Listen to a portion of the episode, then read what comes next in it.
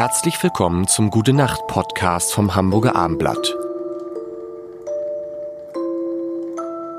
Herzlich willkommen. Mein Name ist Lars Heider und Johannes Strate von Revolverheld. Ich versuche die Stimme auch so ein bisschen so dieses, ich krieg's nicht hin. Aber rede ich denn so tief? Nein. Das ist so dieses alles, was ein Bier braucht. Ein guter Übergang. Denn wir Oh, wollen Bier? zum Ende der ersten, zum Ende der ersten Woche müssen wir über Bremen und Hamburg sprechen. Ja, toll. Also ich, ich kann schon verstehen, dass man das Thema auch jedes Mal wieder anschneidet. Aber ja. Ist es doof? Ist es doof? Nein, es ist natürlich Aber völlig nur, pass auf, okay. nur deswegen, nur deswegen. Ich hätte es niemals angesprochen. Niemals. Ich habe ja auch drei Jahre in Bremen gelebt. ja. Ich war, ich war, ich war drei Jahre beim Weserkurier in Bremen und das Okay. war eine tolle Zeit.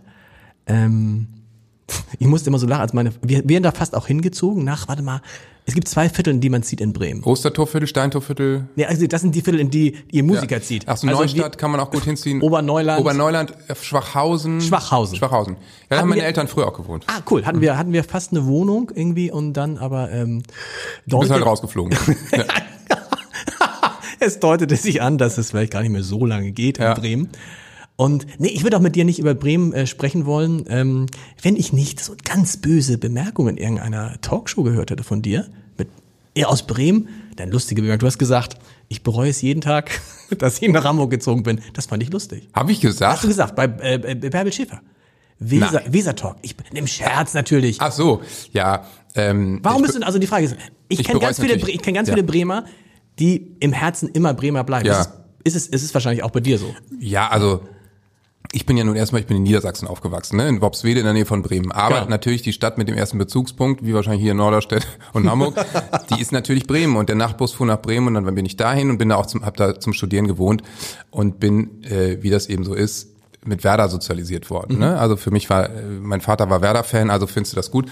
Und in den 80ern mit Rune Bratzit und dann Winton Rufer, Marco Bode und großen Erfolgen war das natürlich auch total Spaß dazu zu gucken.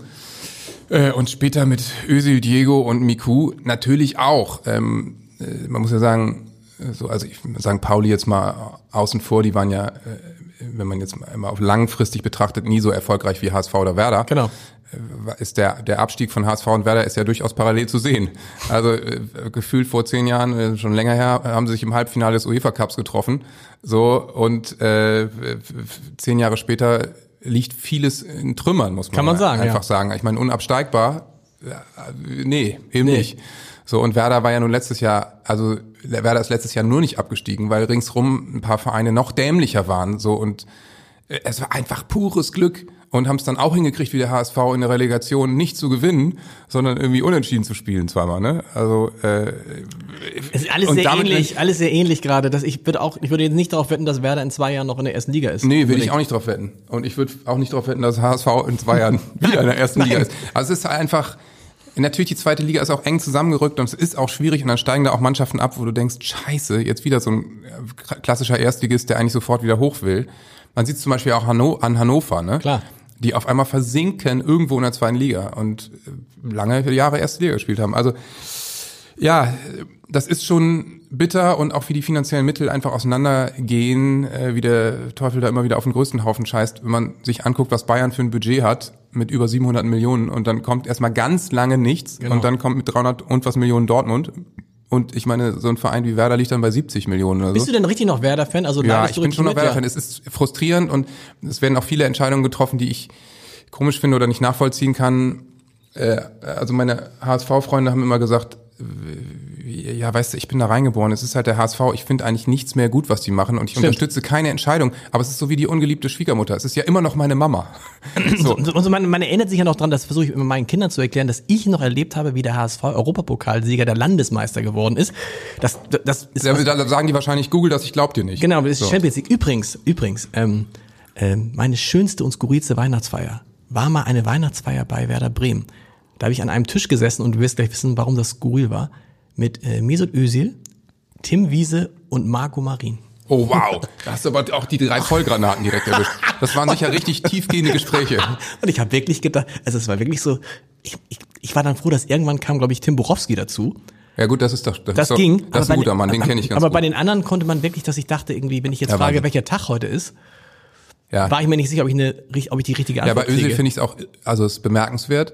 Tim Wiese hat doch vorgestern gesagt, äh, Hoffenheim war totaler Jackpot. Elf Spiele und dann drei Jahre Urlaub. Geile Berufseinstellung. Aber ja, also trotzdem natürlich, also gerade Özil natürlich ein genialer Spieler. Wahnsinn auch, der, dass der bei Werder groß geworden ist und auch Tim Wiese, so merkwürdiger Typ wie er vielleicht war, war ein guter Torwart, ne?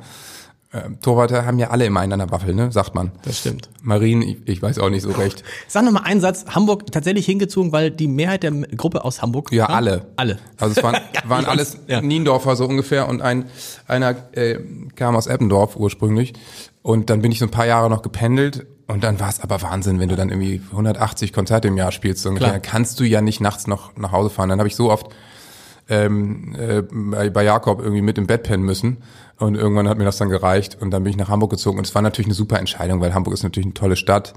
Bin jetzt seit 16 Jahren hier, glaube ich, ja irgendwie sowas und äh, mein Sohn ist hier geboren, also ich bin hier ziemlich verwurzelt und wenn ich nach Bremen will, setze ich mich eine Stunde ins Auto. So ist also, es. Das ist ja kein Problem, klar. Gute Nacht. Weitere Podcasts vom Hamburger Abendblatt finden Sie auf abendblatt.de slash podcast.